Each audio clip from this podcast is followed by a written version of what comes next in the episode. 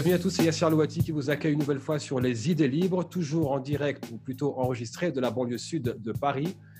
Euh, le travail que j'ai entamé sur euh, la question mémorielle euh, continue, les questions identitaires qui traversent les mouvements d'organisation des quartiers populaires, des populations racisées. Aujourd'hui, je reçois un spécialiste en la matière qui est Karim, plutôt docteur Karim Taharount, qui est professeur d'histoire dans l'enseignement secondaire, qui a fait tous ses travaux de recherche, master et doctorat sur justement euh, les mouvements des quartiers populaires, le mouvement de migration des banlieues et ce qui en est ressorti, la marche de 83. Et euh, je le reçois aujourd'hui pour qu'on puisse un peu faire un parallèle entre ce qui, est en train de se faire aujourd'hui, ce qui est en train d'être vécu. Euh, est-ce que la France de 2020 ressemble, oui ou non, à, la France des années 80, qui était quand même sortie d'Algérie dans les conditions qu'on connaît. Nous parlerons aussi euh, de comment ce que la jeunesse des quartiers populaires, particulièrement la jeunesse maghrébine nord-africaine, s'est structurée dans les années 80. Est-ce qu'elle s'est identifiée aux luttes euh, anticoloniales qui les ont précédées ou est-ce qu'il s'identifie à un référentiel de gauche des, années 70 et du syndicalisme militant des années 70 euh, Le rôle du MTA, Mouvement des travailleurs arabes, est-ce que son entrée dans l'histoire en tant qu'organisation syndicale a contribué à politiser le terrain, euh, ou plutôt les, quartiers populaires. Nous parlerons de tout ça. Et bien entendu, nous ferons des allers-retours sur une, une, fourchette de 40 ans. Je sais que c'est énorme. Et bien sûr, je fais confiance à l'historien qui est Karim euh, Taharoun pour voilà, corriger le tir et dire stop, là on fait de, l'anachronisme et on ne peut pas comparer. Docteur Taharoun, bienvenue à vous. Bonjour, merci de l'invitation merci beaucoup d'être venu et de nous accorder, je sais que votre temps est précieux, particulièrement en ce moment, vu que c'est la fin de l'année scolaire et que vous avez probablement une tonne de copies à corriger, un nombre incalculable de réunions par Zoom. Euh, je vous remercie encore pour le temps accordé ici sur les idées libres. J'aimerais euh, commencer par vos derniers écrits sur On est chez nous. Euh, la phrase, on sait très bien à qui elle renvoie.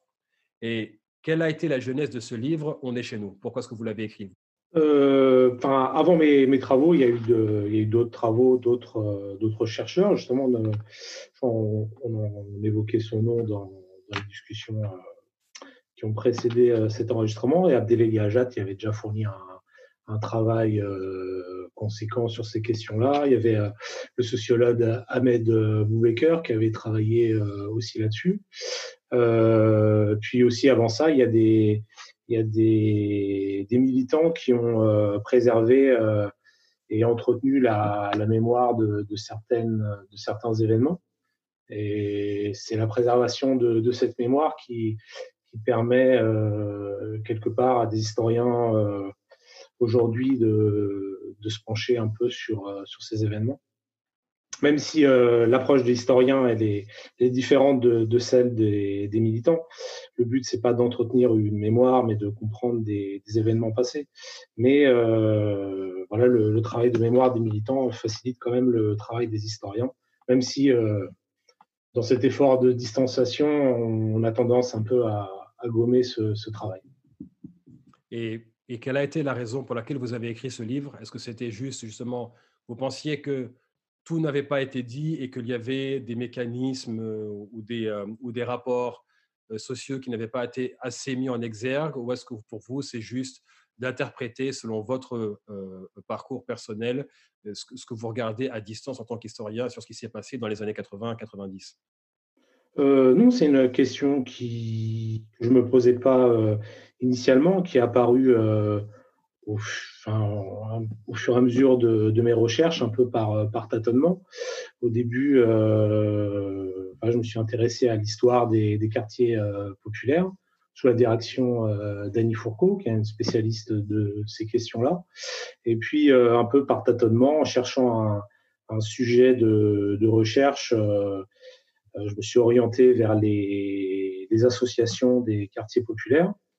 Et, voilà, je me suis, je me suis rappelé d'une association dont j'avais entendu parler euh, euh, durant mon adolescence, à savoir euh, le mouvement de l'immigration des banlieues. Parce que voilà, comme j'étais un auditeur de, de rap, j'avais écouté la chanson Monstrante contre les, les lois racistes. Un classique. Donc, ma, voilà. Et donc, quand ma, ma directrice de recherche m'a proposé de m'intéresser à une association issue du quartier populaire, j'ai tout de suite pensé au, mouvement de l'immigration et des banlieues. Puis après, en étudiant un peu, le, en me penchant un peu sur l'histoire du mouvement de l'immigration et des banlieues, j'ai pris connaissance d'un projet, d'un objectif, d'une aspiration qui existait euh, même avant euh, la création du mouvement de l'immigration et des banlieues. Et ce projet, cette aspiration, c'était la, la, création d'un mouvement politique autonome et national qui serait capable de défendre euh, les intérêts des populations issues de l'immigration ou des quartiers, des quartiers populaires. En fait, c'est un projet qui a tenté d'incarner le mouvement de l'immigration et des banlieues, mais euh, c'est un projet que d'autres associations, que d'autres militants ont essayé de porter avant eux et que d'autres euh, associations et d'autres militants continuent à porter aujourd'hui. Alors, avant d'en arriver au MIB dans les années 90 et particulièrement la, deuxième moitié des années 90, j'aimerais qu'on retourne, on va dire, au début des années 80.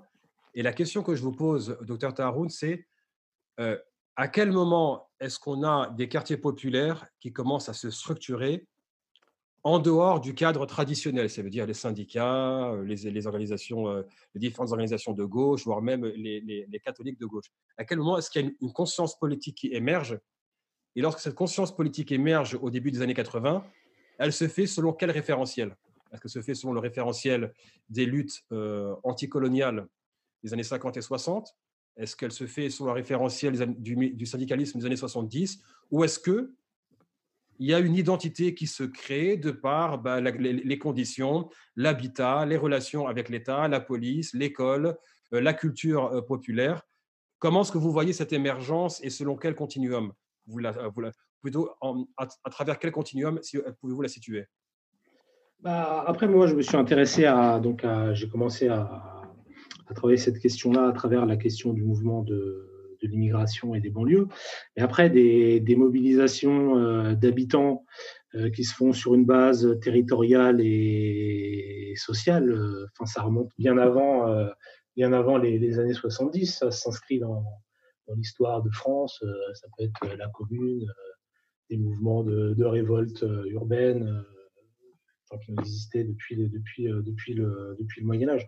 On ne peut pas réduire les mobilisations dans les quartiers populaires aux, mobilisations récentes euh, euh, des années 70, 80, ou des, mobilisations euh, des quartiers populaires telles qu'on les entend tels qu'on les entend aujourd'hui. Après, moi, ce projet vraiment de, d'organisation politique et autonome des quartiers populaires et de l'immigration, ça remonte les racines historiques, enfin on pourrait toujours remonter très loin, mais ça remonte un peu aux, années 70. Et c'est plutôt dans, dans, dans l'immigration. Avant que, avant, euh, c'est un ancrage plutôt dans l'immigration avant d'être ancré dans, dans le quartier populaire. Donc voilà, donc, en fait, ce que vous dites, c'est que la mobilisation des quartiers populaires est une tradition euh, franco-française et qu'en fait, elle, n'a rien, de, rien de, révolutionnaire en soi. Elle ne fait que suivre en fait le cours de l'histoire avec ce qui s'est fait avant. c'est vrai qu'à y regarder, on voit que ça suit une certaine logique. Et d'ailleurs, ça pourrait répondre euh, euh, aux, accusations de séparatisme quand on voit que les quartiers, populaires constituent en fait une tradition purement française lorsqu'ils se révoltent. Euh, donc, lorsque les années 80 arrivent, on sait que.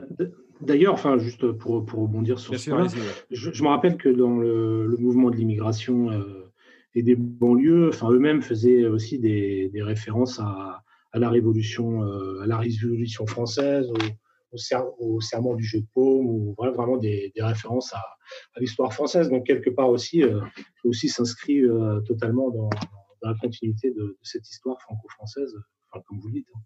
Et donc, les années 70 passent, donc on a le mouvement des travailleurs arabes qui s'organise, qui reprochait au syndicalisme euh, mainstream, on va dire traditionnel, de ne pas accorder à cette place à la question raciale. Bon, on connaît les dogmes de la gauche marxiste, hein, lutte des classes, et dès que vous apportez la race, vous divisez le, prolétariat.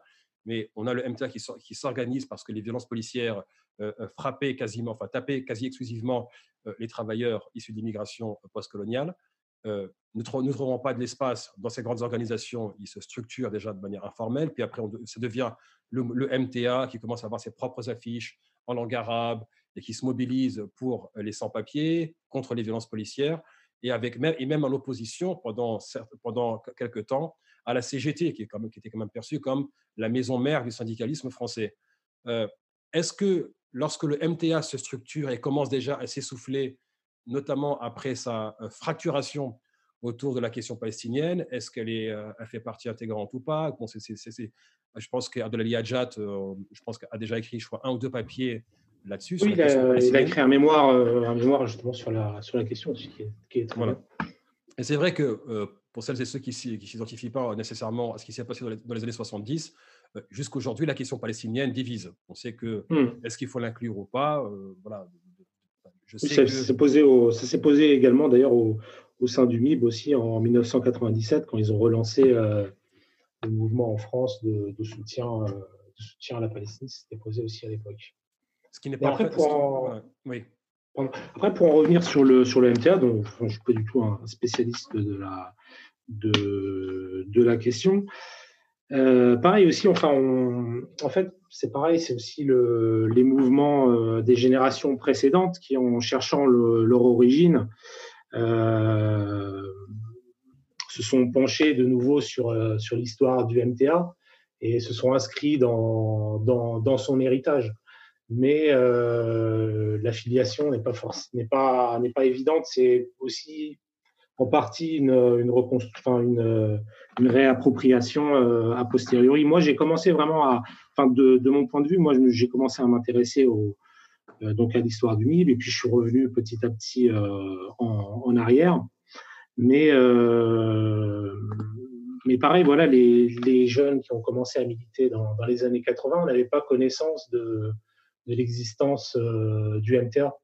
Et les militants plus anciens euh, plus anciens qu'ils ont rencontrés, parce que là on parle un peu de, la génération des militants euh, issus de l'immigration maghrébine qui ont commencé à, militer au tout début des années 80. Euh, quand ils ont commencé à militer, ils ont, rencontré des, militants plus anciens, et c'est eux qui, qui, les, ont, qui les ont formés, qui les ont qui leur ont un peu euh, raconté l'histoire des, luttes, euh, des luttes euh, précédentes. Et c'est là qu'ils prennent connaissance du, du, MTA. Mais l'affiliation n'est pas forcément, enfin, n'est pas évidente, oui. Voilà, n'est pas, n'est pas, n'est pas évidente. Alors, donc, si maintenant on peut, on peut regarder maintenant au microscope les années 80, on sait que l'habitat urbain y a beaucoup contribué. On sait qu'ensuite l'élément, la déflagration s'est faite euh, sur encore des, épisodes de violence euh, euh, policière répétés. Ça fait écho, ou plutôt aujourd'hui fait écho à ce qui s'est passé à l'époque. Il y a beaucoup de mythes qui ont été transmis sur la marche de 83. On a eu même un film qui enfin, que, beaucoup ont critiqué, que beaucoup ont dit, voilà, il a carrément dépolitisé la marche et il a vraiment fait une espèce d'un conte de fées et qui n'a vraiment pas rendu service à la mémoire des populations issues d'immigration postcoloniale pour vous, à quel moment est-ce que vous sentez que, euh, dans vos recherches, qu'il y a eu une montée en puissance de l'organisation politique qui a fini par se transformer par la marche? Pendant combien de temps est-ce que en fait ça a commencé à être euh, eh, comment dire ça euh, Pendant combien de temps a duré l'incubation de ce qui allait devenir la marche? Est-ce que ça s'est fait spontanément sur un coup de tête? Mais c'est peu plausible parce qu'il y a forcément un ras-le-bol qui se construit sur, sur une période de temps. Est-ce que vous voyez ça sur les années 80 Encore une fois, est-ce que ça remonte? Je suis un petit peu curieux sur à quel moment on peut dire, voilà, cette décennie-là était le prélude à la marche de 83. Hmm. Bah, après aussi, pareil, c'est une reconstruction à, posteriori, mais en fait, j'ai l'impression là, on, tâtonne un petit peu et finalement, on essaye de revenir un peu aux, origines de, ces mouvements-là, euh, essayer de essayer de comprendre comment ça a commencé avec le MTA, peut-être avec la, marche pour l'égalité contre le racisme. Effectivement, ça recoupe un peu des questions que je me suis posées euh, moi-même en commençant la, mes recherches, en essayant de tâtonner, en essayant de, remonter, de trouver l'origine des choses. Et finalement, euh, enfin, c'est des fois c'est beaucoup plus, simple que ça. Finalement, les, tout ce mouvement euh, qui après on, en prend c'est un mouvement dont, dont, on prend conscience euh, de manière épisodique quand, quand il arrive à s'imposer euh, à l'échelle nationale sur la scène publique grâce à des mobilisations euh, euh, larges, que ce soit la marche pour l'égalité en 83, que ce soit les, les émeutes de 91, les émeutes de 2005 ou le mouvement qu'on connaît actuellement. En fait, quand on essaie de, de, remonter un peu aux origines, c'est ça commence des problèmes concrets rencontrés par les gens à l'échelle locale ou sur un, ou sur un problème particulier c'est, ça peut être, euh, tout commence vraiment de manière, euh, de manière très, euh, comment dirais-je, très, très pragmatique sur un petit problème. Souvent, pour remonter un peu aux années 80, puisque vous évoquiez la, marche pour l'égalité contre le, racisme, la mobilisation, elle avait commencé bien avant ça. Avec des mouvements comme Rock Against Police, comme Zamad banlieue, comme euh, des, petits comités qui se sont créés suite à un crime raciste ou sécuritaire euh, à Nanterre, par exemple, avec, euh, avec j'ai oublié le nom, avec l'association de la cité Gutenberg, qui a été créée suite à la mort d'un jeune assassiné par un, voisin qui, qui, qui, a justifié euh, son geste par les faits que, les jeunes feraient, feraient, trop de bruit. Et donc cette association s'est créée pour, euh, pour, essayer de demander de justice pour, euh, pour, ce, pour ce jeune. Et puis après, de là, de ce, de ce, problème judiciaire, ils ont étendu un peu leurs revendications sur, sur les conditions de vie dans la cité de, sur la cité, dans, la, dans la cité de transit. Et puis, ils se sont euh, connectés avec euh, d'autres euh, d'autres associations qui ont été créées dans d'autres cités de transit, avec d'autres associations qui ont été créées suite à, à d'autres meurtres meurtres racistes. Et puis comme ça, petit à petit, d'une rencontre à une autre, ils, créent, ils ont créé des, des collectifs à l'échelle départementale, à l'échelle à l'échelle régionale, et puis euh, finalement à l'échelle euh, nationale en essayant de se regrouper sur des thématiques particulières. Ça peut être euh, la problématique des cités de transit ou sur celle des, crimes racistes. Et en créant un, collectif réunissant différents comités, comme peuvent le faire aujourd'hui le collectif Vivolet, je crois et, puis, euh, et, puis, et puis, c'est comme ça, c'est voilà, vraiment c'est sur les problèmes. Euh, les gens parlent de partent de problèmes concrets, et c'est ensuite dans un second temps qu'ils essayent de, de réfléchir à, à, ce qui les réunit au-delà au-delà de ces problèmes concrets. Est-ce qu'ils sont confrontés à ces problèmes parce qu'ils sont issus d'une classe sociale pauvre? Est-ce qu'ils sont confrontés à ces problèmes parce qu'ils sont euh, issus de l'immigration maghrébine? Et donc après, quand ils essayent de se structurer, euh, voilà, ils, se demandent finalement est-ce qu'on ne devrait pas se réunir euh, euh, en tant que maghrébin ou en tant que, que jeunes issus des quartiers, quartiers populaires. Mais vraiment, voilà, c'est ça qu'il faut garder en tête, c'est que tout ça parle de, de problèmes concrets rencontrés, rencontrés par les gens. Non, non, vous, répondez, en fait, vous répondez parfaitement à la question. C'est que déjà, vous démystifiez le fait que la marche a été un événement spontané du jour au lendemain. Ils ont dit on va marcher, on va aller à Paris. On voit bien que ce n'est pas le cas, qu'il y a eu une accumulation d'événements, que des collectifs se sont structurés de manière un peu décentralisée, puis ils ont commencé à se retrouver autour de problématiques communes. Mais il y a aussi euh,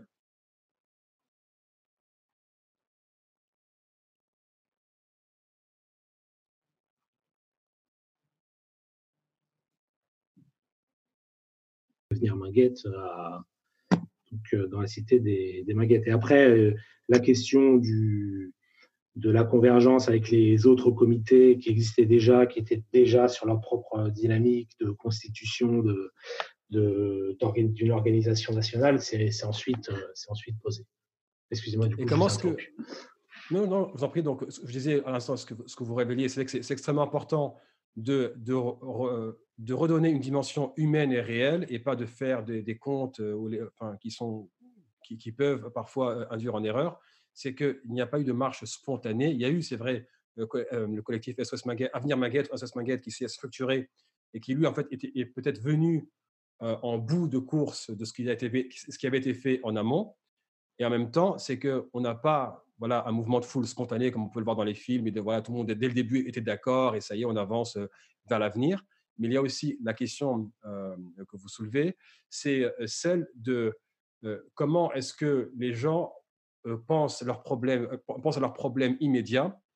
Et ça répond aux questions de bien des militantes, ces militants et bien des organisations. Pourquoi est-ce que notre discours ne prend pas alors que nous sommes certains que nous apportons des solutions pour l'avenir? Pour la petite confession, c'est un échange que j'avais eu à l'OSCE, là où il y a la réunion annuelle sur l'application des droits humains et la démocratie dans les pays membres. Donc l'OSCE, c'est basé à Varsovie. Et un, parti politique que je, ne, citerai pas, il y a des, militants qui viennent, me voir, ils me disent oui, voilà, etc., ça ne prend pas. Je dis, mais est-ce que déjà vous répondez aux problématiques immédiates? Je dire, si les gens ont des problèmes de logement, d'ascenseur, euh, euh, de travail, etc., vous ne pouvez pas venir avec un agenda qui déjà les dépasse. déjà, aussi, la, question se pose sur euh, comment est-ce que je vais payer mon loyer, etc., ma santé, mon bien-être, ma, survie. Et, c'est vrai que souvent, on voit une dichotomie entre des solutions apportées par le haut, qui, répondent rarement à ce que la base réclame, et des revendications qui sont parfaitement humaines et qui attendent des, solutions urgentes. Euh, lorsque 83, voilà, on, sait qu'on a une série de, crimes racistes qui ont lieu. Maintenant, est-ce que vous pouvez nous faire une, nous raconter un peu comment est-ce que l'idée émerge et comment est-ce qu'elle se concrétise? Et j'insiste sur la dimension, ils n'étaient pas 100 000 dès le départ. Vous voyez, euh, ce, sur quoi j'insiste, c'est vraiment, il y a eu des personnes déterminées, d'autres qui ont lâché, d'autres qui ont lâché en rejoint, d'autres qui ont lâché pour de bon. Est-ce que vous pouvez nous dire à quel moment l'idée commence à émerger avec le référentiel euh, Gandhi et Martin Luther King? Comment est-ce que le mouvement des droits civiques américains a, fortement influencé cette génération, ce qui est toujours le cas aujourd'hui. Racontez-nous un peu comment, voilà, de l'idée jusqu'à l'arrivée à Paris.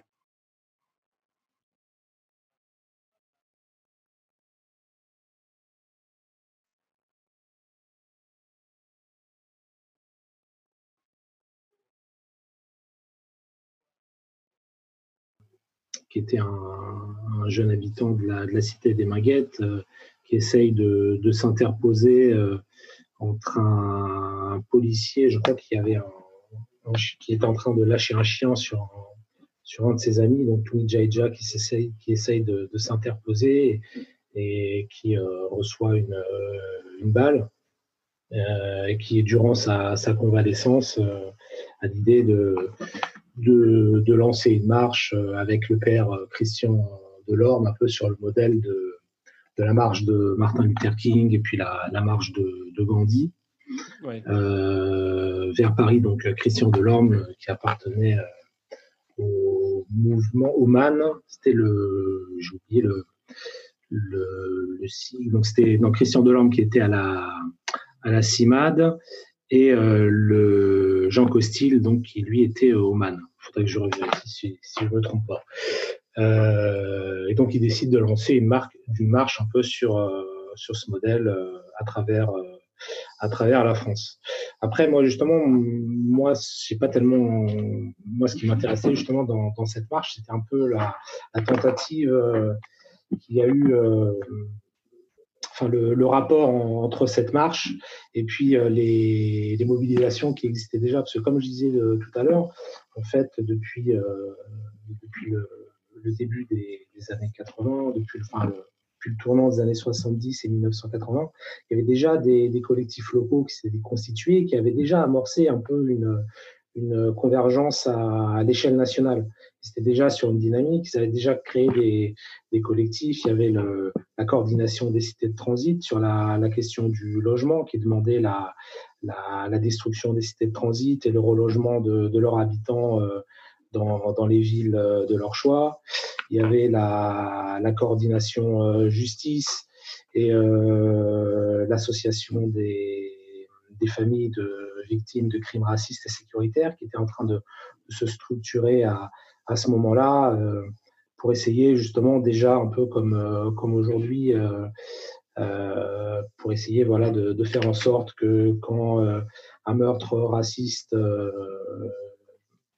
est, commis, qu'il ne finisse pas systématiquement en, non-lieu ou qu'il soit systématiquement classé classé sans suite. Donc il y avait déjà des, dynamiques. Et d'ailleurs, ces, militants euh, qui avaient créé la, coordination des cités de transit ou qui étaient en train de créer euh, l'association des familles de victimes de crimes racistes et sécuritaires, avait déjà rencontré les, jeunes des Maguettes, connaissait très bien Toumi Jaïdja et ceux qui vont ensuite créer l'association SOS Avenir Maguette. ils les avaient soutenus quand ils s'étaient lancés dans une grève de la faim.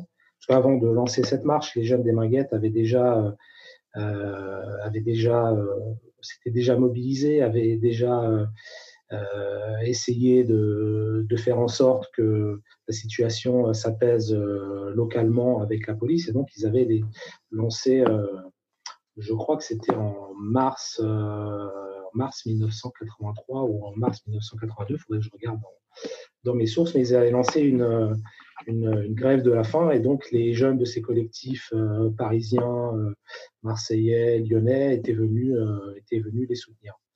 Et, ils avaient essayé justement de les, de les, rallier à la dynamique nationale qu'ils étaient en train de, créer. Et donc quand ils lancent leur idée de, de marche contre le racisme à travers, à travers la France, soutenu par la CIMAD euh, et par le MAN, donc euh, par Christian Delorme et, par Jean Costil. Ces autres collectifs qui étaient sur une dynamique plutôt euh, dynamique vont avoir beaucoup de résistance à se, à se rallier à, cette idée, à cette idée de la marche. Parce qu'ils considèrent que, c'est pas une, que ce n'est pas une, initiative autonome. Même si le discours a changé, à l'époque, ces, ces, autres collectifs euh, qui étaient voilà, sur une dynamique autonome estimaient que euh, les jeunes des Maguettes, que SOS Avenir Maguette, étaient, étaient dirigés manipulés par le, père Christian Delorme et par, par Jean Costil. Donc il y a eu. Est-ce que, est que, si je peux vous interrompre, parce que là, c'est quand même assez important. Il y a deux choses que je soulève, que je remarque, pardon, c'est la première, donc on a la grève de la faim et ça, pose la question euh, est-ce qu'il y a eu un, comment est-ce que ça s'est répandu comme nouvelle que ces jeunes-là faisaient euh, euh, une grève de la faim? C'était le réseau militant qui a, répandu la nouvelle ou est-ce que la presse locale s'intéressait déjà à ces mobilisations en embryon? Et le deuxième point, c'est au-delà des accusations de, récupération ou de manipulation par euh, euh, Vincent Delorme, est-ce qu'il y avait d'autres organisations, d'autres militants qui, étaient déjà, euh, qui, avaient une espèce de défiance ou de suspicion vis-à-vis de la gauche catholique? Sur le soutien à la grève de la faim, donc je viens de, vérifier, c'était une grève de la faim qui a eu lieu entre le 28 mars et le 10 avril 1983. Oui, les autres militants de ce de cette mouvance nationale qui était en train de se, constituer étaient tous euh, liés, euh, liés les, uns aux autres. Là, en l'occurrence, euh, les militants parisiens de, de Nanterre étaient, étaient descendus à Lyon parce qu'il y avait un, stage audiovisuel qui, qui, a été fait, qui a été lancé à,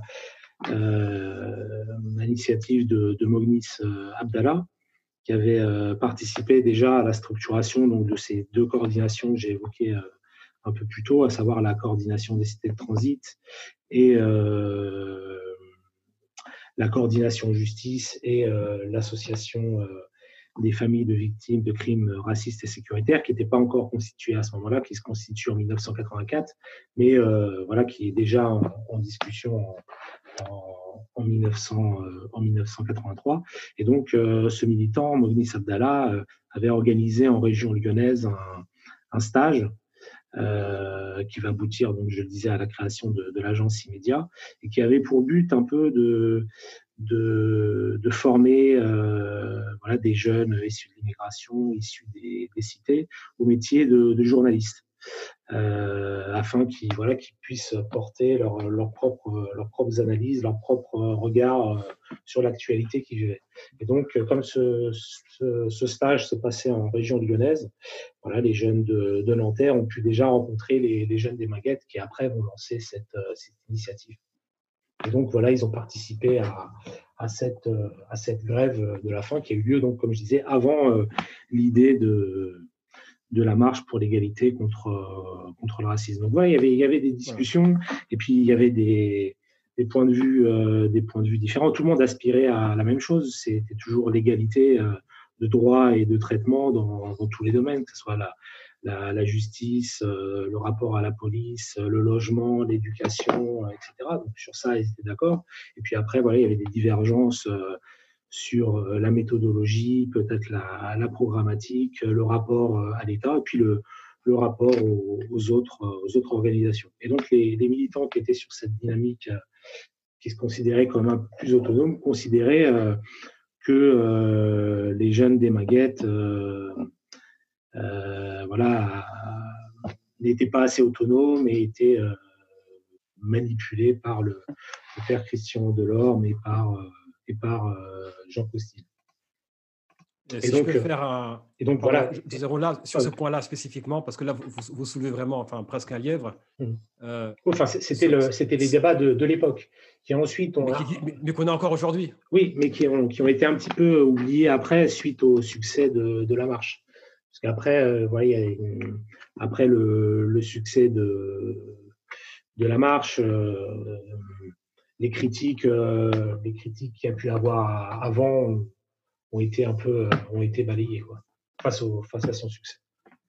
Maintenant, est-ce que, est que l'histoire a donné raison ou pas à ceux qui étaient critiques euh, sur la question de l'autonomie?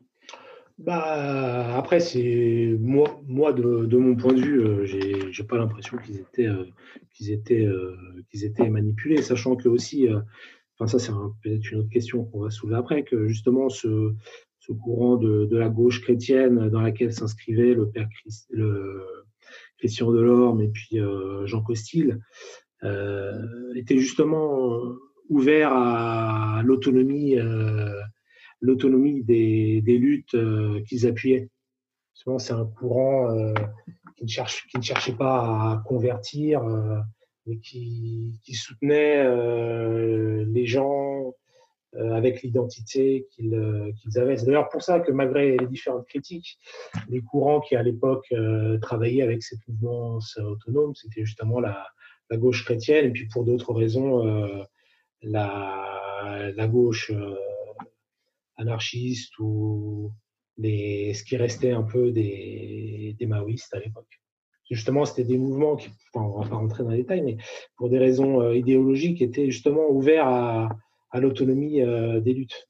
Enfin, juste dans une certaine mesure, mais, euh, mais il, y avait un travail qui était possible avec cette mouvance qui aspirait à, à, l'autonomie, parce qu'il y avait quand même un certain respect, malgré les critiques parfois virulentes euh, à l'époque, les gens travaillaient quand même, quand même ensemble. Donc même les gens qui critiquaient à l'époque Jean Costil et Christian Delorme, par ailleurs, ils travaillaient aussi sur sur, euh, sur d'autres euh, d'autres mobilisations. Et puis euh, le père Christian Delorme était respecté même par cette mouvance qui aspirait à, à l'autonomie, puisque voilà, il avait, il avait participé à des mouvements de grève euh, en 1900, enfin déjà des grèves de la fin en 1981 pour empêcher l'expulsion de jeunes issus de l'immigration vers leur pays d'origine. Donc voilà, malgré ces, discours-là, il y avait toujours un, respect. Puis c'est toute la question de, de, de l'autonomie. Comme l'autonomie, elle n'est jamais euh, définie euh, clairement, euh, ça laisse toujours euh, place à, différentes interprétations. Des gens euh, peuvent nouer des alliances avec des organisations, mais ce, tout en se considérant assez solides pour préserver leur autonomie. Et puis après, ils vont reprocher à d'autres ils vont considérer que d'autres euh, ne sont pas autonomes parce qu'ils nouent des alliances avec, euh, avec d'autres organisations. Je ne sais pas si c'est clair ce que. C'est vrai que, le jeu des alliances, après, il y, a différents avis sur les alliances, déjà selon quelles conditions, avec qui, etc. Et puis, il y a souvent le, problème, enfin, la, question qui se pose, c'est d'accord, on fait des alliances avec une organisation, mais est-ce que l'organisation déjà nous voit comme des égaux? Ou est-ce qu'ils ne sont pas là en train de récupérer notre travail? Pour, se faire une, image de voilà chevalier blanc qui vient sauver les minorités persécutées. Et, ce qui m'emmène justement à l'arrivée de la marche et le post-marche euh, de, 83.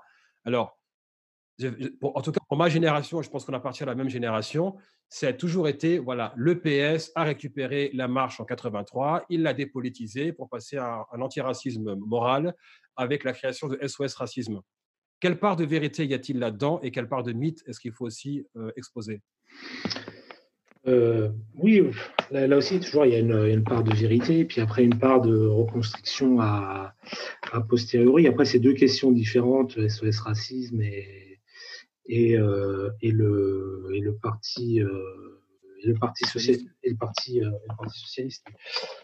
concernant SOS Racisme, je crois que ça apparaît publiquement, la première apparition publique d'SOS Racisme, c'est en en 1984, à l'arrivée de la marche euh, Convergence 1984 à Montparnasse. Je crois qu'ils apparaissent la première fois euh, en distribuant les, fameux, euh, les, fameux, les fameux flyers, ouais. les fameux badges avec la petite main jaune, touche pas, touche pas à, mon pote. Mais voilà, si on se penche un peu sur l'histoire de cette dynamique, en, décembre 84, donc à l'arrivée de Convergence 84 et au moment de l'émergence de SOS Racisme, ce mouvement-là il est déjà en proie à de nombreuses difficultés internes, puisqu'à ce moment-là, il y a déjà eu des tentatives pour structurer à l'échelle nationale. Et à ce moment-là, ces tentatives ont déjà, euh, ont déjà échoué. Donc en fait, finalement, SOS Racisme euh, arrive, euh, arrive après, en fait. C'est-à-dire, on ne peut pas mettre, à ce moment-là, on ne peut pas mettre sur le dos des, SOS racisme à ce moment-là, en tout cas, parce qu'après, c'est une histoire qui continue, à ce moment-là, on ne peut pas rendre responsable SOS racisme des, difficultés dans lesquelles est, la mouvance, euh, la mouvance.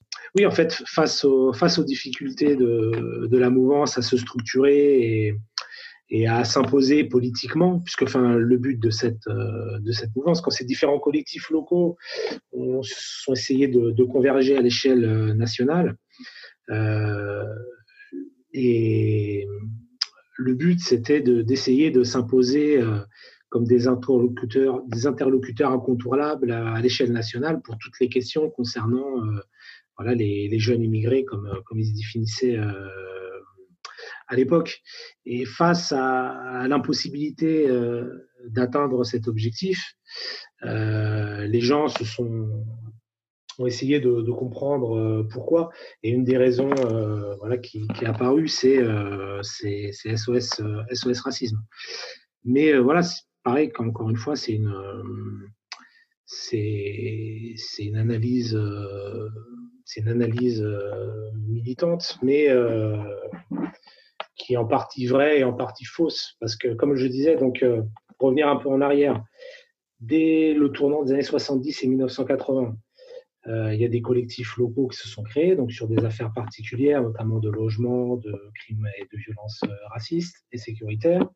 Il y a eu euh, un début de convergence à, l'échelle nationale, avec l'idée de se structurer de manière autonome. On pourra revenir sur ce concept d'autonomie. il y a eu le succès de, de cette marche pour l'égalité et contre le racisme, mais qui pourra revenir aussi sur le, sur le succès de cette marche, mais qui n'est pas dû à 100% euh, à, cette mouvance euh, autonome. Mais euh, cette mouvance, après le succès, va essayer de, de, se structurer un peu plus pour, pour, pour, pousser, pour pousser un peu plus loin les, les, succès obtenus, obtenus par la marche. En fait, ils ne vont pas réussir à se structurer puisqu'en essayant de mettre à plat leur, leur programmatique, euh, en essayant de, de, se mettre d'accord sur la façon, euh, sur la, la, forme, sur la, que, que devrait prendre leur organisation politique euh, hypothétique, en fait, ils vont buter sur toutes leurs divergences de fond. Et donc, il y, a des, y a des grandes rencontres nationales qui sont, qui sont organisées en 84, en juin et puis en septembre et euh, il en ressort rien parce que les, les militants n'arrivent pas, n'arrivent pas à se mettre d'accord. Et donc, euh, c'est ça que vous soulevez. Oui, voilà. Je, oui, voilà. Je vous interromps en fait parce que voilà, là vous décrivez parfaitement. Euh, enfin, vous, vous, mettez en lumière la zone d'ombre qui n'est pas nécessairement racontée dans le récit, voilà, sur la lutte et la, la mémoire collective. C'est que il y a quand même eu un vide politique entre l'arrivée à Paris et l'émergence des SOS racisme et, ce vide politique était dû, selon ce que vous dites, à des contradictions qui n'ont pas pu être dépassées euh, entre les différents collectifs. Oui, et puis aussi à, un manque, un manque de, moyens, un manque de, un manque de ressources. Euh, de, voilà, de ressources euh, matérielles, de ressources relationnelles, pour reprendre des, des concepts euh, sociologiques. Euh, puis il y, a beaucoup de paradoxes. Par exemple, la grande rencontre nationale qui était donc il y a le succès de la marche, dont je reviens, euh, volonté de, de transformer l'essai et de construire euh, une organisation nationale pérenne. Euh, Il y a des associations locales qui organisent une grande rencontre à, euh, dans la région lyonnaise pour essayer de, de faire d'accoucher de, de, ce mouvement. Et puis euh, la salle, elle est, elle est obtenue avec le soutien du Parti socialiste. Donc euh, il, y a des, il y a comme ça quand on regarde, il y a beaucoup de, voilà. il, y a, il y a beaucoup de, il y a beaucoup de, il y a beaucoup de, de paradoxes et puis euh, de, de, difficultés euh, dès le, dès le départ. Donc après, il y avait Convergence 84, c'était aussi une, une tentative un peu de, de redynamiser le mouvement, de, de après cette, ce petit essoufflement dû à cette discussion après l'arrivée de la marche 83, on décide voilà, de relancer un peu quelque chose avec Convergence 84. Et puis voilà, pour des raisons qu'on va, va pas forcément le temps d'aborder, euh, euh, Convergence 84 euh, se divise à l'intérieur même. Le comité d'organisation de Convergence 84 explose aussi pour les mêmes raisons euh, qui, ont, fait que euh, les grandes rencontres nationales n'ont pas abouti, puisqu'au sein même du comité de coordination de, Convergence 84, il y a des divergences qui sont apparues sur le discours, sur la façon de s'organiser, encore une fois sur le rapport aux associations antiracistes, etc. Et donc, au moment où Convergence 84 arrive à Paris, le mouvement est totalement, totalement exposé. Et c'est finalement sur ce terreau que SOS Racisme va réussir à, voilà. à s'imposer. D'une part, parce que le mouvement, il n'est pas organisé, il n'est pas structuré, mais aussi, on en revient à la question des moyens. C'est que, et, là, effectivement, euh, SOS Racisme, il y avait des moyens euh, colossaux, euh, des, des, relais dans les médias, des relais, euh, des relais politiques que le mouvement autonome des jeunes immigrés n'avait pas. Et donc, en, en quelques semaines, euh, SOS Racisme va réussir à, à On voit que l'histoire s'accélère, mmh. le, le, manque de moyens mmh. et la porte d'entrée du PS, c'était de donner des salles pour que les gens puissent se réunir, donc forcément des, des liens qui se tissent, mais, mais, mais, je précise encore, avec, euh, avec euh, aussi des pas forcément des, des, une volonté d'étouffer le, le, mouvement, parce que aussi il faut revenir un peu à l'époque. On parlait tout à l'heure du mouvement de, de gauche chrétienne. Euh, ce courant-là était présent euh, à l'époque encore au sein du Parti socialiste. Et donc il y avait des gens euh, qui sans doute de bonne foi ont vu euh, au sein du, du, Parti socialiste et ont vu ce, ce mouvement euh, émerger. Et enfin, après voilà, il y a, il y a des gens qui ont étudié un peu les les profils de ces, de ces, hauts fonctionnaires euh, qui étaient sans doute de bonne foi et qui recherchaient un peu des, interlocuteurs. Euh, voilà, c'était pas forcément pour, pour étouffer, c'était vraiment dans la recherche, euh, dans la recherche d'interlocuteurs, euh, de faire émerger des gens avec lesquels mettre en place, mettre en place des projets. Alors, je sais que beaucoup parmi celles et ceux qui nous écoutent vont avoir les poils qui s'irrissent parce que enfin, ce qui est retenu, c'est que l'EPS a volontairement euh, tenté de récupérer euh, la marge de 83. Euh, l'émergence de SOS Racisme a été le coup de grâce pour que la. C'est pas, pas contradictoire. En fait, il peut exister au sein, il existait sans doute au sein du PS des gens qui étaient sincèrement intéressés par les problématiques soulevées par ces jeunes, pour des raisons idéologiques et d'engagement personnel, etc. Et puis il y a des gens euh, qui effectivement, mais ça après c'est l'histoire de, de SOS racisme, mais c'est après qui, euh, qui se sont servis de ça pour euh, des, calculs politiques qui étaient différents. Parce qu'effectivement, il, y a, y a une thèse qui a été faite sur SOS racisme, je ne rappelle plus le, nom de ces auteurs, mais qui montre bien ça. C'est-à-dire les militants qui ont créé SOS racisme, ils venaient d'organisations étudiantes et de gauche qui ne s'était euh, jamais préoccupé euh, du sort euh, des jeunes immigrés. Effectivement, c'est des organisations étudiantes que moi, en tout cas, j'ai jamais vu dans les, mobilisations contre les crimes racistes avant 1983. Des organisations étudiantes de gauche que j'ai jamais vues, pareil, dans mes sources, auprès des, des associations qui luttaient pour de meilleures conditions de logement, euh, etc.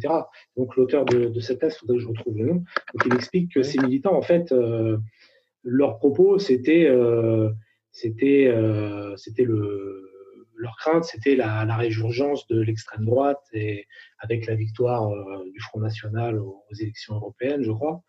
Et, et, donc, ils vont essayer de, de surfer sur ce mouvement de jeunesse, mais pour des objectifs qui sont qui sont autres. Et après, effectivement, le Parti socialiste euh, voit cette SOS euh, racisme euh, comme l'opportunité de servir leurs intérêts politiques, à savoir recréer un, un mouvement de, de, jeunesse pour, pour essayer de redynamiser le, le, PS qui était remis en question par sa gauche du fait du tournement de la rigueur de 1983. Donc tout ça, c'est mmh tout ça, c'est vrai, c'est documenté. Juste, j'apportais une une, euh, une, petite, euh, une petite nuance. Donc, je, euh, ce qu'on peut supposer, c'est que les marcheurs, quand ils arrivent, on va dire le moment T et le moment T1 où, où émerge SOS Racisme, je doute que, embourbés dans leur divergence, ils aient vu venir ce, mastodonte qui serait lourdement financé par. Eh ben non, parce qu'encore une fois, les, le monde militant, c'est un monde assez petit. Les gens se, se, connaissent. Farida Belgoul, donc, qui est euh, l'initiatrice de Convergence 84, qui n'avait pas participé à, à la marche de, de, 1983, mais qui a discuté ensuite aux tentatives de structuration de, la mouvance nationale euh, après l'arrivée de la marche. Donc euh, Farida Belgoul, elle, était, elle était à l'université à Tolbiac, je crois qu'elle était dans les jeunesses communistes, et donc elle connaissait très bien euh, quelques militants euh, qui ont été à l'origine, qui étaient aussi euh, comme elle dans. Non, elle n'était pas aux jeunesses, aux jeunesses communistes, elle était dans une organisation étudiante et, proche du Parti communiste. Je ne me rappelle plus laquelle exactement, il faudra que je, je, recherche encore. Mais voilà, elle, connaissait les militants qui ont ensuite créé SOS Racisme. Et d'ailleurs, avant de créer SOS Racisme, il y a certains de ces militants qui sont venus la voir pour essayer justement de, pour lui proposer de participer à la création de SOS Racisme. Et elle, à ce moment-là, elle était dans l'organisation de, Convergence 84. Et voilà, elle a décliné, euh, décliné euh, l'invitation. Oui, c'est vrai que euh, beaucoup se, souviennent d'elle comme celle qui a dit non à SOS Racisme. Il y a Julien Drey. Mmh. C'est vrai que c'est quelque chose qu'elle a sur son CV que personne ne pourra lui enlever. Donc, on a SOS Racisme qui émerge. Donc déjà, la marche en arrivant, les, collectifs étaient déjà, voilà, on ne va pas dire essoufflés physiquement, mais aussi euh, politiquement. On voyait bien que c'était compliqué de mettre en place, une de faire émerger une organisation qui rassemble tout le monde et qui, comme vous dites tout à l'heure, euh, transforme l'essai. C'est-à-dire, on passe d'une marche, d'un événement historique à une, institution, en tout cas une organisation qui puisse porter les revendications. Il y a un vide politique euh, émerge, euh, dans lequel émerge SOS Racisme, à quel moment est-ce qu'il y a une fracture euh, et en, tout cas un divorce consommé entre les pontes d'SOS Racisme, qui sont les satellites du Parti socialiste, et justement les organisations des quartiers populaires qui disent là, non, là, c'est hors de question. Et, là, et, qu'ensuite, ben voilà, le, le, conflit qui, perdure jusqu'à aujourd'hui, et ma génération appartient aussi à celles et ceux qui ont grandi avec une défiance totale vis-à-vis de S-racisme. Moi, qui étais à la fac à Créteil, on, riait quand ils venaient nous voir, quand on disait, mais on ne peut pas vous prendre au sérieux. À quel moment vous pouvez dire, ça y est, là, au-delà de la récupération, là, il y a vraiment aux, euh, confrontation politique? Eh ben, dès, le, dès le départ, hein, parce que comme je vous dis, euh, c'est un monde, euh, c'est un, petit monde, le monde militant. Donc, il y a Farida Belgoul qui a vu venir la chose, mais il y a, il y a d'autres il y, en, a d'autres qui ont été sollicités pour participer en amont et qui ont, qui ont décliné, euh, qui ont décliné euh, l'invitation. Ensuite, euh, effectivement, SOS Racisme arrive sur un vide, pas un vide politique, enfin des, difficultés, des difficultés à se structurer. Mais je crois que la, la grosse différence, c'est surtout le, la différence de la différence de moyens. Parce que tout à l'heure, je parlais de la volonté de, de certains euh, au sein de l'administration euh, d'aider les, associations, mais ils étaient prêts à les aider sur des sur le financement de de, de travail euh, socio-culturel ou mais ils n'étaient pas prêts à les financer sur un sur un travail politique.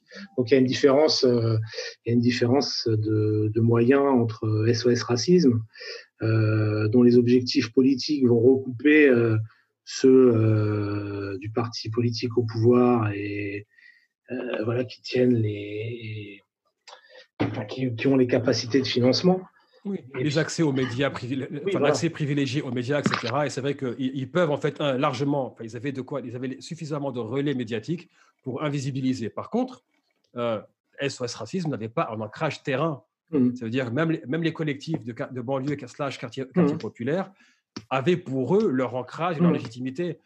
Comment est-ce que SOS Racisme euh, a pu justement euh, prendre, si je peux dire, le dessus, même si je n'aime pas trop le terme, le dessus seulement en capitalisant sur les médias, bien qu'ils étaient absents mmh. sur le terrain? Enfin, oui, d'ailleurs, enfin, vous faites bien d'insister sur le fait de, du peu d'ancrage sur le terrain de, de SOS Racisme.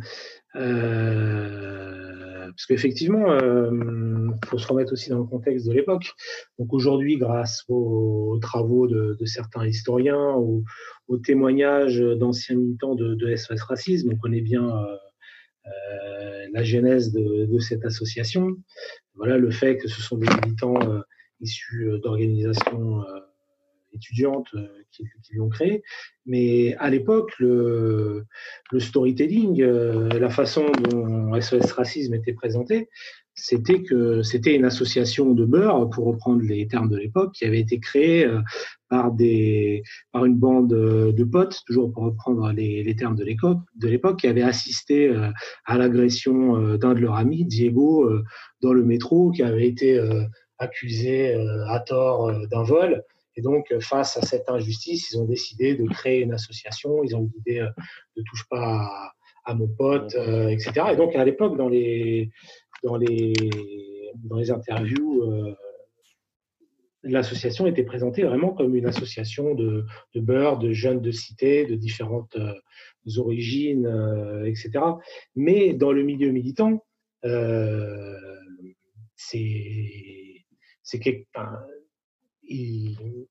c'est un c'est enfin ils n'ont jamais euh, ils n'ont jamais cru à cette présentation des choses. Donc dès le départ euh, ils vont s'opposer à cette association puisque finalement elle se présente comme une association de, de beurre de jeunes des cités alors que que c'est pas le cas. Donc dès le départ la création de SOS racisme est vécue comme une comme une spoliation donc il y a déjà ça, le fait de se présenter comme une association de jeunes de cité. Puis il y a aussi la, la, la méthodologie, enfin les, le mode d'action qui est utilisé, les, les, grands, les, grands concerts. Ça aussi, c'était quelque chose qui avait été fait par Rock Against Police. Euh, dès le début des, années 80, organiser des grands concerts dans les cités pour essayer de mobiliser les jeunes, permettre à, des groupes euh, de rock alternatifs euh, de ces cités de, s'exprimer, de porter leurs propres paroles. Et eux-mêmes s'étaient inspirés des mouvements anglais de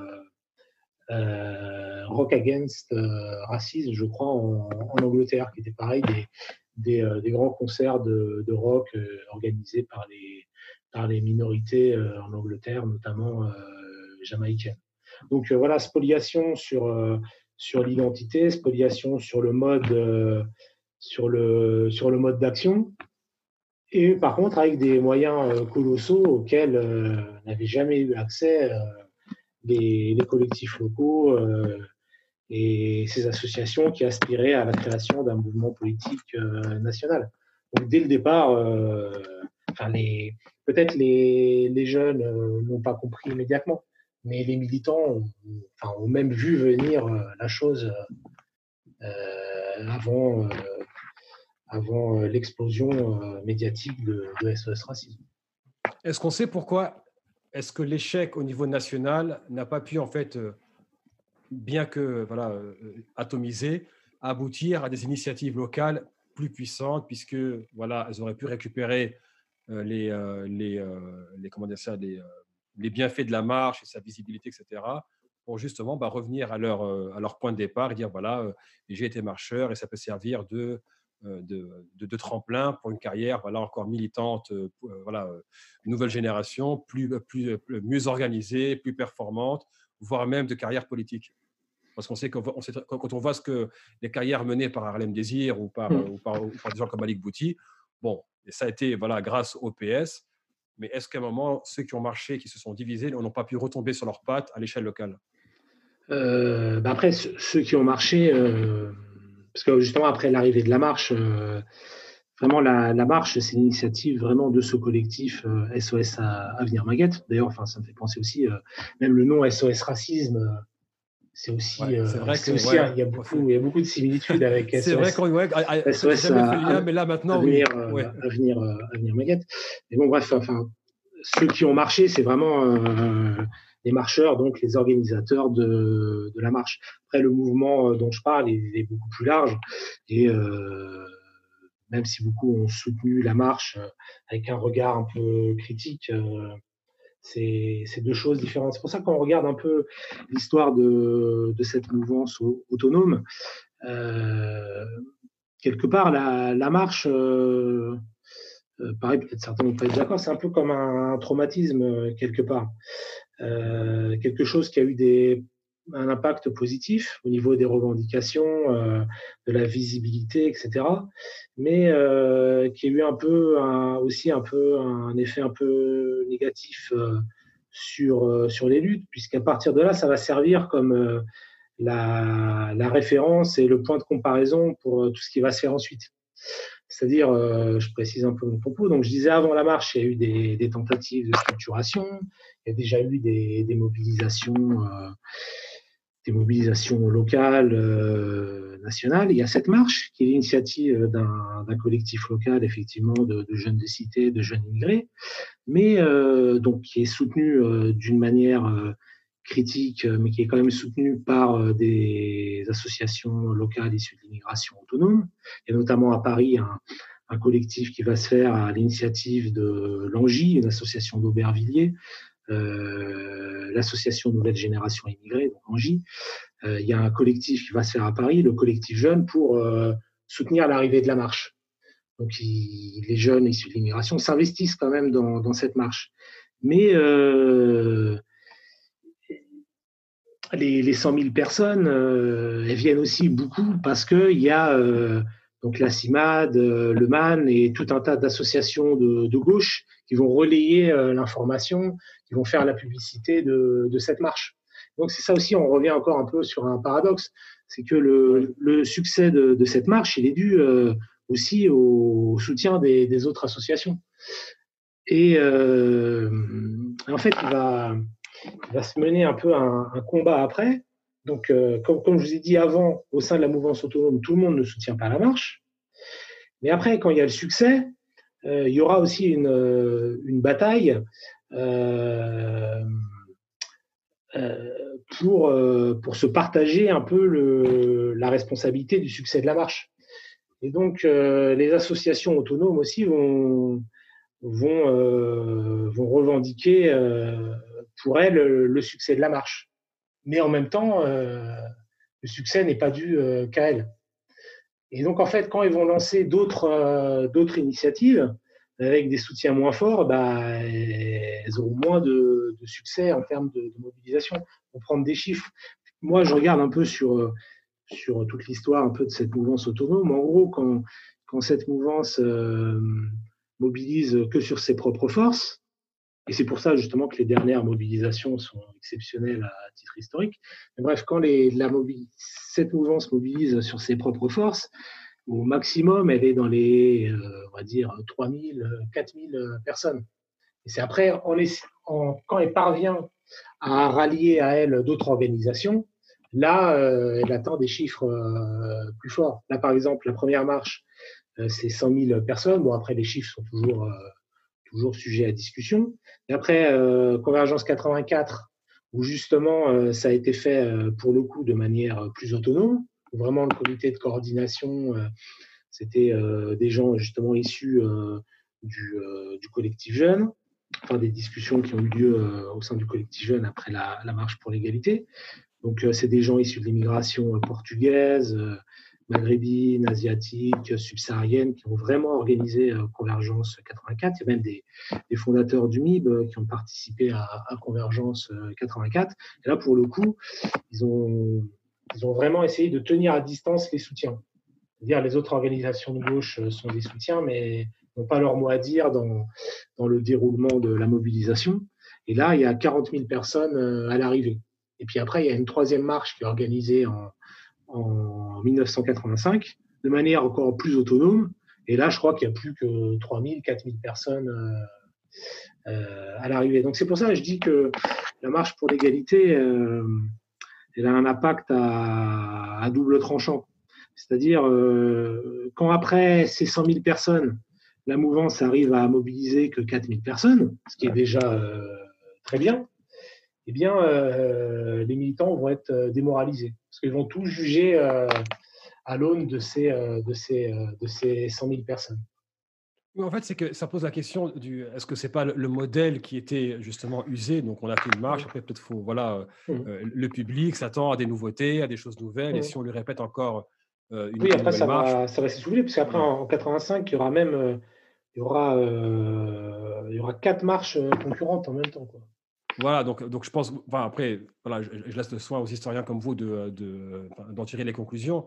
Euh, d'ailleurs, maintenant, c'est que maintenant on passe, je pense, vraiment au, cœur de, euh, de notre, enfin, le, deuxième sujet principal, c'est euh, la, naissance du MIB. Et vous mentionnez justement qu'un des créateurs, des, cofondateurs du MIB, pardon, faisait partie de la marche Convergence 84.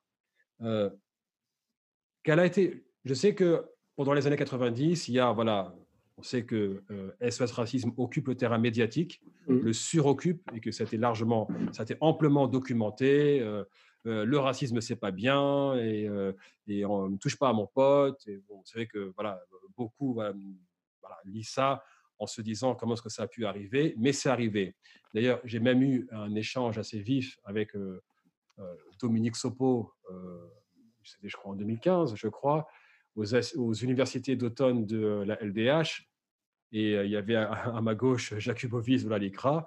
Et je, je, pense avoir exprimé ce que ma génération pensait d'eux, euh, qui a grandi en les regardant, enfin, peut-être pas Sopo, mais en tout cas euh, la LICRA et SOS Racisme, en disant écoutez, vous reprochez aux, populations racisées de s'organiser en organisation autonome, au collectif en tout cas le plus indépendant possible mais c'est parce que pendant 20 ans, vous êtes, je, je, me cite pour le coup, vous n'êtes pas vanné sur les plateaux de télévision en désertant le terrain. Mmh. Euh, donc on a, on a cette désertion du terrain qui dure voilà, jusqu'au début euh, des années 90. À quel moment est-ce que l'idée, enfin voilà, plutôt, sur quelle dynamique est-ce que euh, le MIB, le mouvement d'immigration des banlieues, commence à se structurer et à gagner une assise nationale sur les questions de violence policière et de, euh, et de lutte contre, la, double peine Eh bien, euh, après, voilà, toujours les. On a, l'impression que les, que les mouvements, euh, quand ils apparaissent, naissent de, apparaissent ex nihilo, mais voilà, ça s'inscrit toujours dans, dans, des histoires plus anciennes, ne serait-ce que par les parcours des, des, militants. Donc là, pour revenir un peu au mouvement de, de l'immigration et des banlieues, il n'y a pas de n'y a pas de date de, création euh, précise en fait. Parce que ça a toujours été un, mouvement qui était, euh, qui était en construction. Euh, justement parce qu'il avait la volonté d'incarner un peu cette, mouvance nationale et qu'il a toujours eu la volonté de, laisser la, porte ouverte à une discussion avec, les autres pour essayer de, réunir le plus largement possible. Euh, après, voilà, pour revenir sur, sur l'histoire du, du MIB, euh, comment résumer ça? Parce que c'est une histoire un peu, un peu complexe.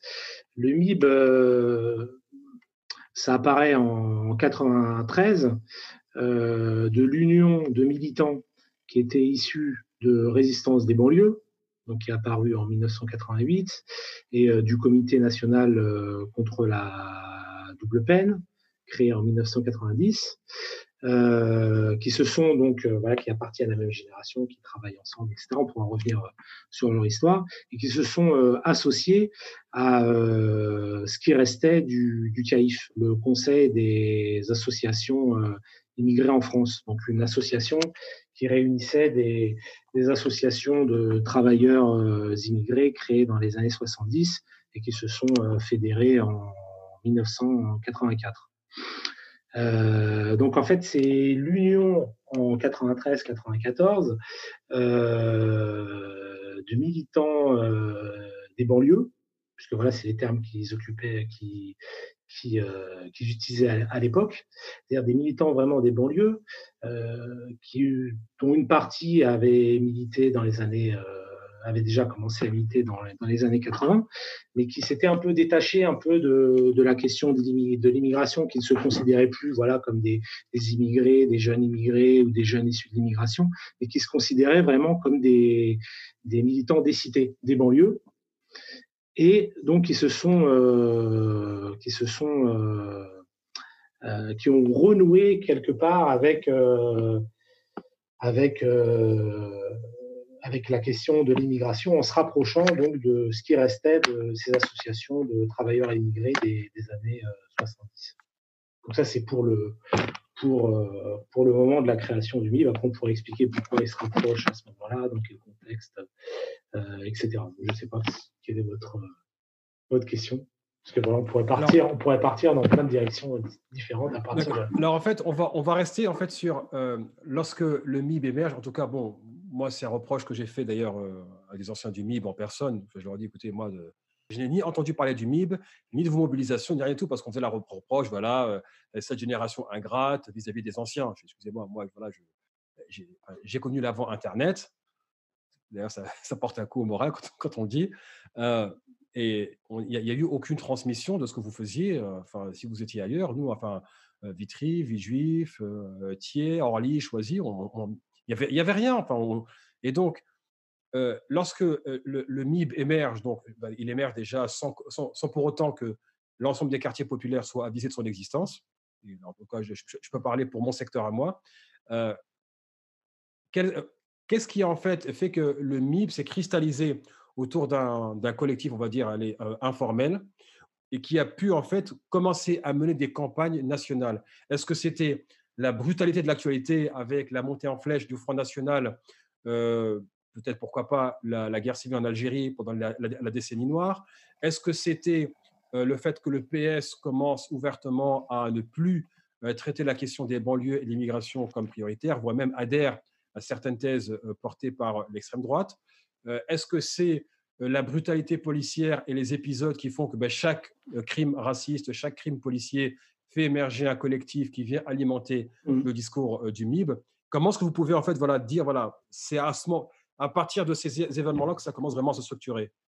Bah, Encore une fois, toujours à chaque fois qu'on essaye de, de trouver un peu, de revenir un peu aux sources de, ces mouvements-là, toujours euh, revenir aux problèmes euh, rencontrés par, par les gens, à des, mobilisations locales ou à des mobilisations sur des, sur des points euh, particuliers. Vraiment pour, pour revenir sur, sur l'histoire du MIP, faut, donc, qui apparu à peu près entre 93 et 95, il faut revenir un peu plus en avant, un peu plus en arrière, pardon, en 1988 donc, euh, et à Résistance des banlieues. Donc c'est un peu euh, une organisation encore plus informelle euh, que le MIB, encore moins connue que le MIB, mais qui pourtant en est, en est à, l'origine.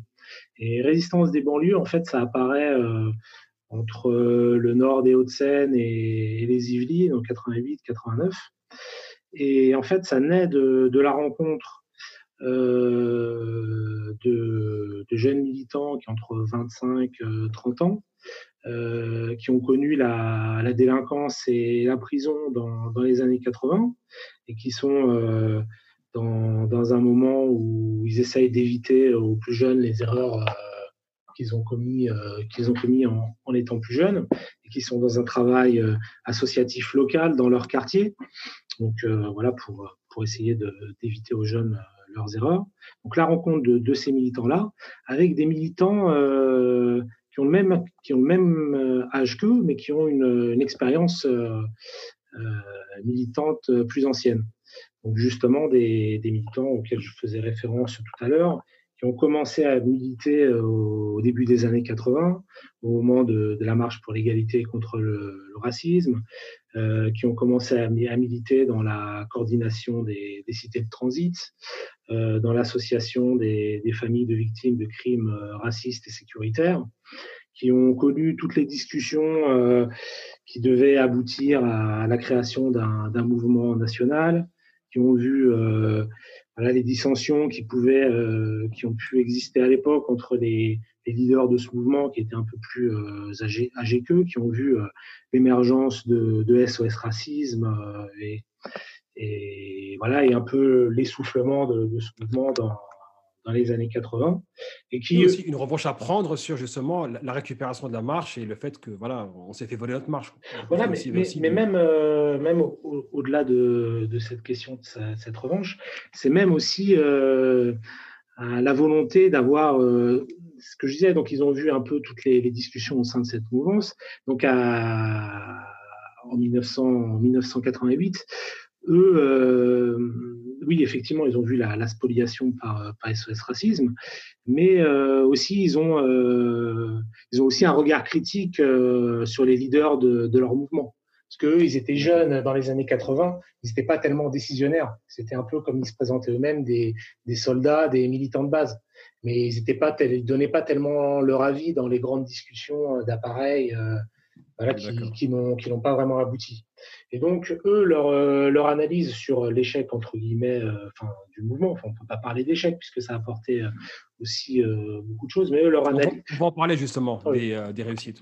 Après, enfin, eux, leur, leur, analyse en 1988, c'est ils sont un peu une déception par rapport au, au, à ces leaders un peu plus âgés d'eux qui peut-être de leur point de vue, euh, se sont servis euh, du succès de la marche, euh, se sont servis un peu de ce happening beurre, comme, pour reprendre un peu leur, leur terme, pour, pour faire une carrière politique, pour faire, pour, pour faire une carrière associative, pour servir leurs intérêts personnels au détriment des revendications de base, ou qui, sont allés ensuite dans des partis politiques, etc. Donc, ils ont d'abord euh, un, regard critique euh, sur ce qu'ils considèrent comme les, les errements de, la mouvance à laquelle euh, ils ont participé. Puis ils considèrent aussi que le mouvement a été un peu dirigé par des intellectuels qui étaient, qui étaient un peu éloignés des revendications de la base, qui étaient un peu éloignés des, jeunes de, de cité, etc.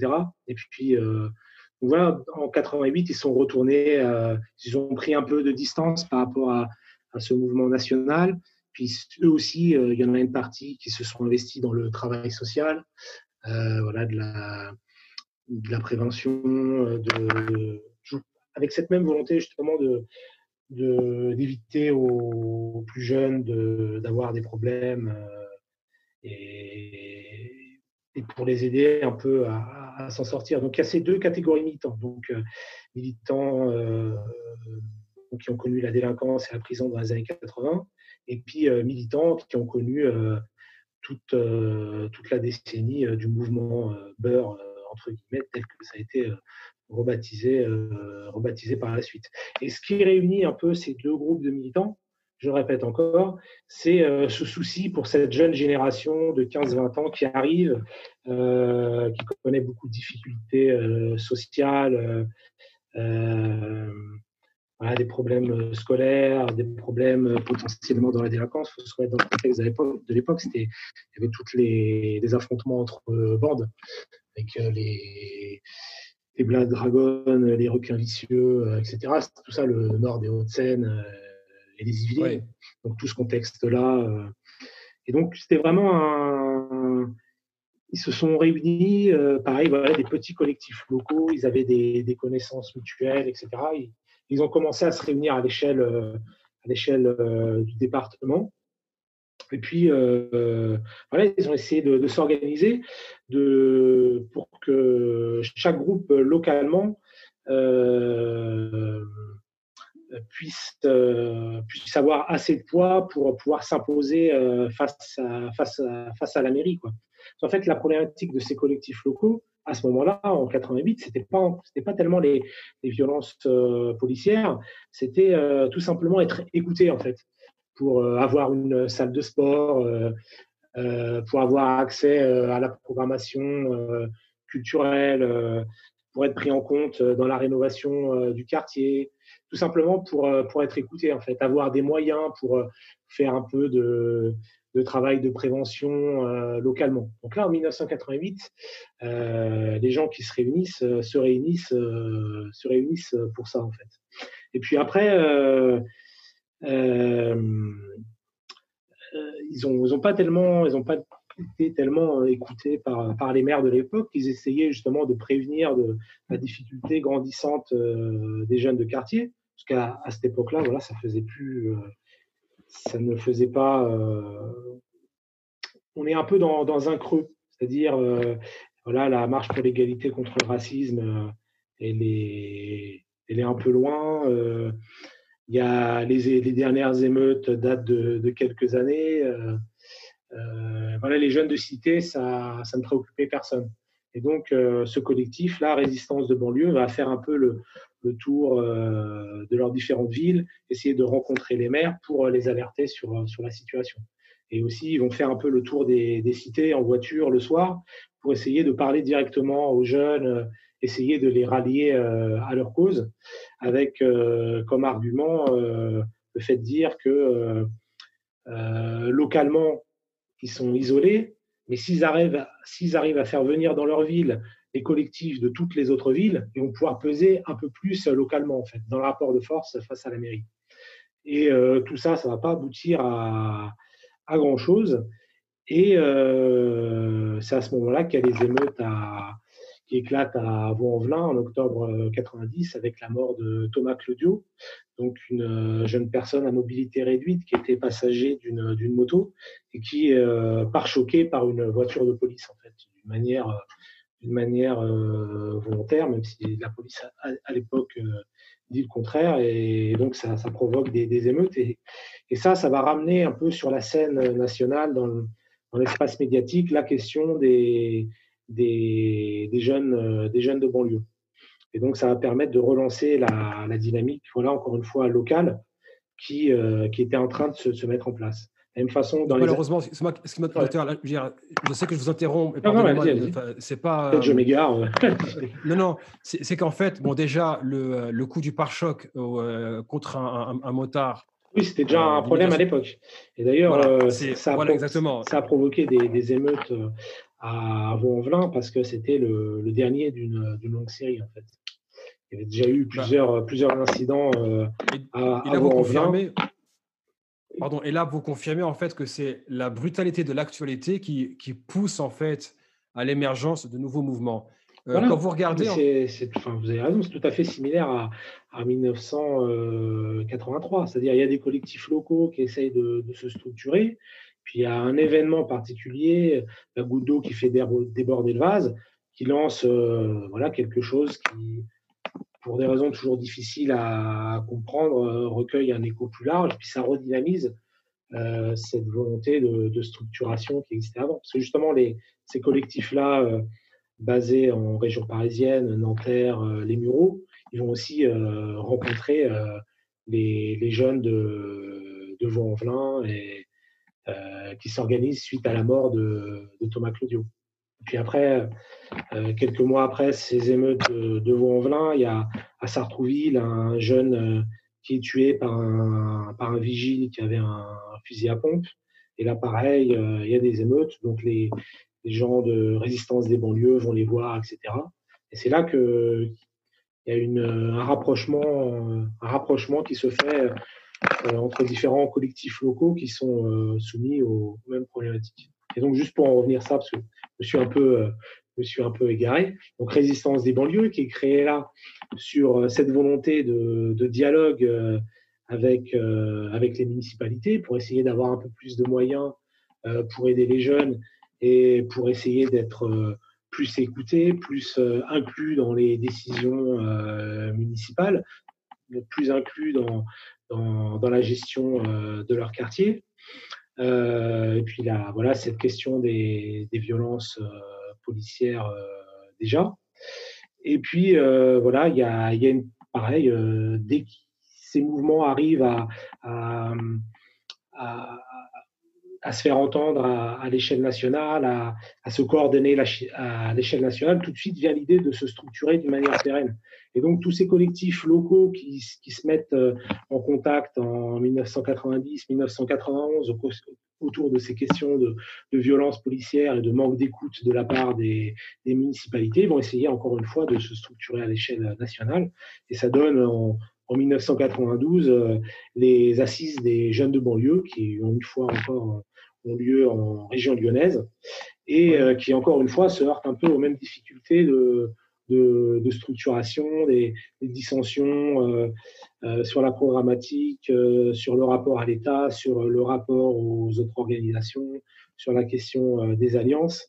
Et puis voilà, tout un tas de, problèmes internes qui sont liés encore une fois au, au manque, au manque de moyens. Et d'ailleurs, comme l'histoire se répète souvent. Donc, 1990, 1988, 1992, il y a une dynamique, il y a résistance des banlieues qui, se crée, qui euh, voilà, euh, commence à, se faire entendre. Il y a la question des jeunes de banlieue qui revient sur la scène nationale avec ce, mouvement national d'émeutes urbaines. Et euh, comme voilà, comme l'histoire se répète, il y a des gens de SOS Racisme, en l'occurrence Fodesila, qui décide de lancer une, nouvelle association qui s'appelle euh, Organisation des banlieues unies. Et voilà qui reprend voilà, Résistance des banlieues RDB euh, Organisation des banlieues unies au, but. Et avec euh, avec exactement le la même présentation ils se présentent comme des, une association de, de jeunes des cités.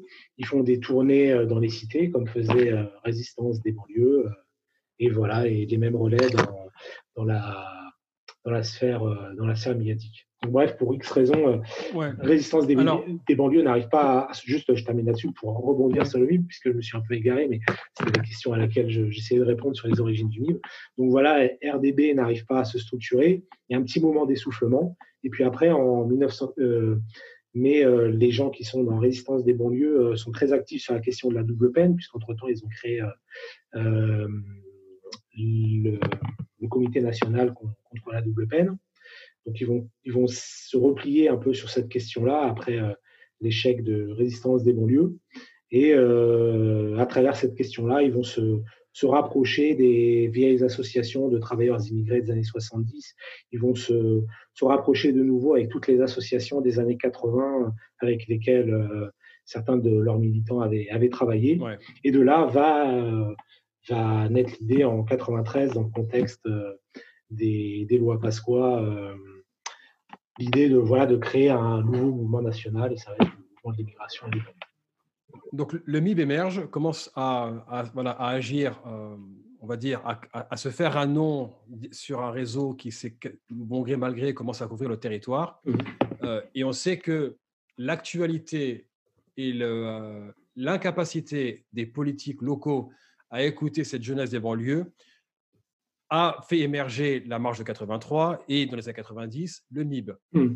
On voit que donc il y a toujours une constante et c'est une constante qu'on dénonce encore aujourd'hui. On voit bien que le monde politique, même si il y a des petites entrées qui se sont faites, hmm. mais c'est toujours en fait le jeu de l'élu euh, caution et qui est le bienvenu pour parler euh, voilà, de certaines problématiques. Il faut absolument, ce ne sont pas des personnes qui participent aux stratégies nationales. Par contre, on ne peut pas enlever au MIB le fait qu'il ait réussi à se donner une assise nationale sans réseaux sociaux, mmh. sans accès privilégié aux médias, malgré l'hostilité, on va dire, de la gauche officielle, parce qu'elle a toujours vu d'un mauvais œil que les organisations émergent en espèce d'autonomie, voire de défiance, et en même temps qu'ils aient quand même réussi leur combat sur la, double peine. J'aimerais, pour, pour, pour conclure, si vous pouviez faire euh, une, une, tirer les conclusions de ce qui a marché. Donc, on parle beaucoup de ce qui n'a pas marché. Mmh. Récupération, essoufflement, etc., contre rivalité, les mmh. égaux, etc. Mais qu'est-ce qui a marché fondamentalement? Par exemple, si on lit les dernières interviews de, euh, de euh, Tomi Jaja, il, dit bien que, pour le citer dans Le Monde, le tableau s'est éclairci. Donc, il, il compare sa situation à lui qui est meilleure que mmh. celle qu'a vécu son père, mmh. et dit que la situation de ses enfants aujourd'hui, je crois qu'ils sont quatre, mmh. est meilleure que celle qu'il a vécue. Donc, est-ce que vous pouvez dire à un, auditeur qui n'est pas nécessairement issus de cette population-là, mm. qui, qui, est encore moins au fait de ce qui a pu être fait dans les années 80, 90 et jusqu'au début des années 2000, qu'est-ce qui a réussi? Où est-ce que ça a marché? Mm. et, de quoi est-ce que la jeunesse d'aujourd'hui peut dire peut se revendiquer en disant on reprend le flambeau là où eux se sont arrêtés. Mm.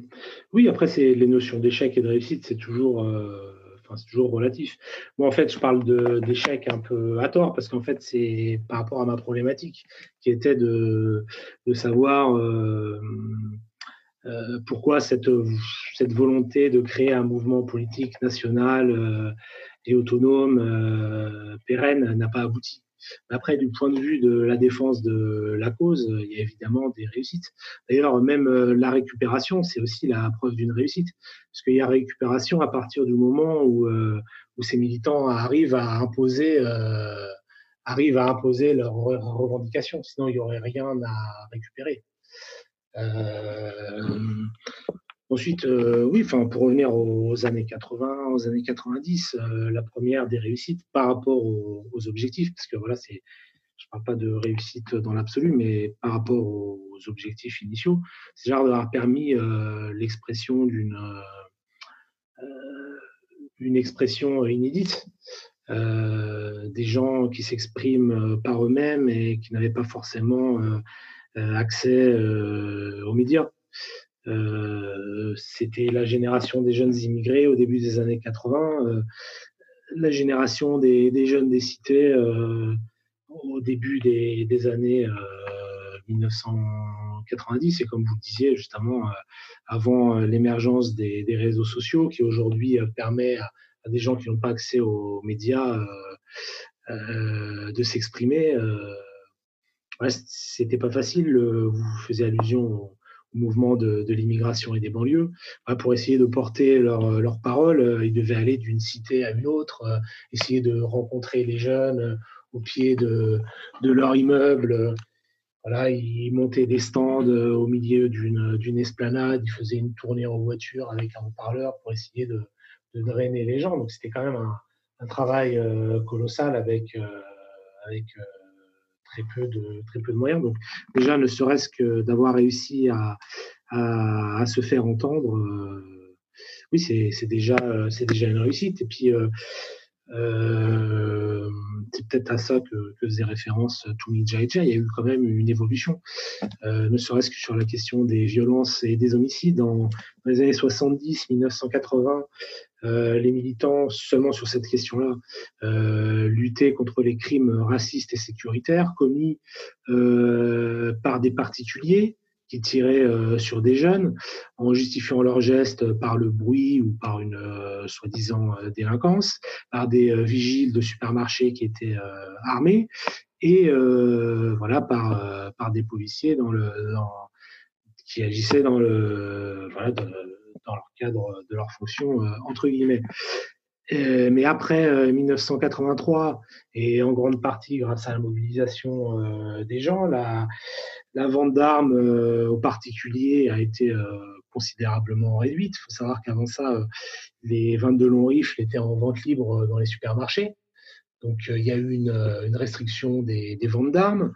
D'un point de vue judiciaire, alors qu'avant le, le fait de, de tuer, de tuer un, un jeune issu de l'immigration maghrébine ou un jeune antillais ou un jeune subsaharien, c'était euh, quasiment une circonstance atténuante. Euh, grâce au travail de, de mobilisation, euh, ça n'a plus été le cas. Donc il y a eu un travail de conscientisation qui a été fait. Pareil, après euh, les émeutes de Sartrouville consécutives à, à la mort euh, d'un jeune tué par un vigile. Voilà, euh, par un vigile de supermarché armé d'un fusil à pompe. Le ministère de l'Intérieur a, revu, euh, a revu les permis de port d'armes pour les, pour les sociétés de sécurité privée.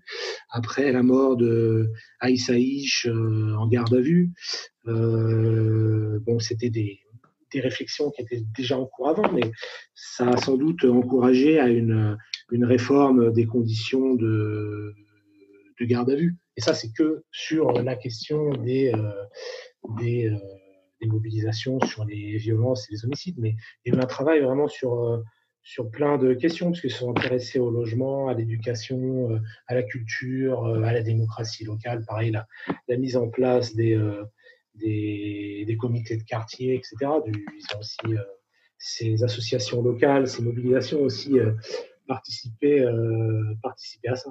Donc oui, oui, il y a eu un, il y a eu un travail, il y a eu un travail énorme. Il y a eu un, Dans ces conditions-là, docteur Tahanout, Comment est-ce que l'historien regarde l'avenir de la France en 2020 ah, voilà, après que euh, j'ai pas vraiment d'avis sur euh, sur l'avenir euh, en temps. Comment est-ce que vous, le voyez quand vous voyez les constantes et les changements? Après voilà, comme je disais tout à l'heure, enfin, dans une formule un peu toute faite, euh, l'histoire a tendance à, se répéter, mais euh, en fait, voilà, c'est vraiment une formule toute faite. C'est pas forcément vrai. Je suis incapable de, prédire, euh, de prédire l'avenir. Ce que je peux dire là, quand je vois un peu les, mouvements actuels, ce que je peux supposer, si ça se reproduit, seulement pour parler un peu des, des mobilisations, c'est que là, on va sans doute assister à l'émergence d'une nouvelle génération. La dernière génération de militants qui, qui est apparue, c'était en 2005 suite à voilà au, à l'mobilisation, enfin suite à suite à la mort de, de Zied et Bouna, suite à l'incendie euh, du boulevard Royol, etc. Il y a une nouvelle génération militante qui, qui a émergé, qui ensuite s'est reconnectée à cette histoire un peu plus ancienne, euh, au contact de, de militants euh, du MIB, euh, de militants de mouvements plus anciens, etc. Et là, sans doute, euh, avec la mobilisation autour, d'Adama Traoré. Il y a des jeunes qui n'ont jamais manifesté avant et pour qui c'est la première, c'est la première mobilisation. Et donc, sans doute, ces jeunes vont, s'intéresser à ce qui se fait, vont essayer de se reconnecter à, à cette mouvance, vont prendre connaissance de mobilisations passées, encore une fois, pareil, au contact de militants plus, plus anciens, et puis euh, vont sans doute créer des, des choses nouvelles. Docteur euh, Karim Tahanout, ça a été une longue conversation pleine d'enseignements. Je vous remercie vraiment pour le temps accordé. Merci, euh, j'espère avoir répondu à vos questions, même si là, c'est une histoire un peu très vaste, donc on, on s'y perd, euh, perd, facilement. Non, écoutez, non, de toute façon, cette histoire, enfin, moi, c'est voilà, l'approche du podcast, c'est que de, revenir régulièrement sur la mémoire des luttes. L'objectif, c'est vraiment que, euh, que, les premiers concernés parlent de leur propre histoire, et particulièrement celles et ceux qui, justement, comme vous, se sont euh, euh, spécialisés sur la question. c'est un problème que je pointe, et peut-être que je peux me tromper, mais je remarque que souvent l'histoire des quartiers populaires, et particulièrement d'immigration postcoloniale, est racontée par d'autres personnes, donc avec tous les problèmes que ça peut imposer. là maintenant, des écrits commencent à émerger. Vous avez nommé Abdelali Hadjat, euh, et, euh, parmi d'autres. Votre livre aujourd'hui, On est chez nous, euh, histoire des tentatives d'organisation politique et de l'immigration des quartiers populaires. il y a quand même déjà trois ans qu'il est sorti et pourtant on n'en parle pas assez. il est publié chez Solnis Tata, c'est ça? Oui, oui. D'accord? Donc, vous voyez bien que ces livres-là, il faut les chercher pour les trouver. C'est pas comme si, si demain, on veut dire, on veut faire intervenir quelqu'un qui va parler des banlieues, etc on sait quelle personnalité publique on va faire intervenir. Et pourtant, ce ne sont pas nécessairement des personnes qui ont vécu euh, cette histoire-là. Et nous concernant, en tout cas pour ma génération, nous sommes encore moins légitimes pour en parler. Donc c'est extrêmement important que, cette histoire-là se démocratise. Je sais qu'il y a un travail d'éducation populaire aussi qui doit être fait pour transmettre les mémoires et euh, voire même d'organiser des espèces de séances d'enregistrement. Euh, je sais que voilà, les anciens sont encore parmi nous, mais pour combien de temps, ça, je ne sais pas. Et ensuite, bien sûr, c'est que, euh, ben, que l'acquisition de, ces écrits-là ne soit pas réservée à des maisons d'édition, chez qu'il faut aller chercher sur Internet. Et euh, non. c'est pour ça, voilà, que votre intervention vraiment a, a, fait un grand bien au podcast. je sais que vous ne refuserez pas une nouvelle invitation. Non, non, si je, peux répondre, c'est avec grand plaisir. En tout cas, je vous remercie. Euh, je, recommande encore votre livre On est chez nous et vos différents écrits sur Kern qui sont quand même de, qualité pour celles et ceux qui veulent se renseigner sur la question et dépasser voilà, les mythes, les clichés et les idées reçues. Quant à vous, cher public, cet épisode spécial Quartier populaire et mémoire se termine. C'est toujours Yasser Louati qui vous remercie depuis la banlieue sud de Paris et vous dit à très vite.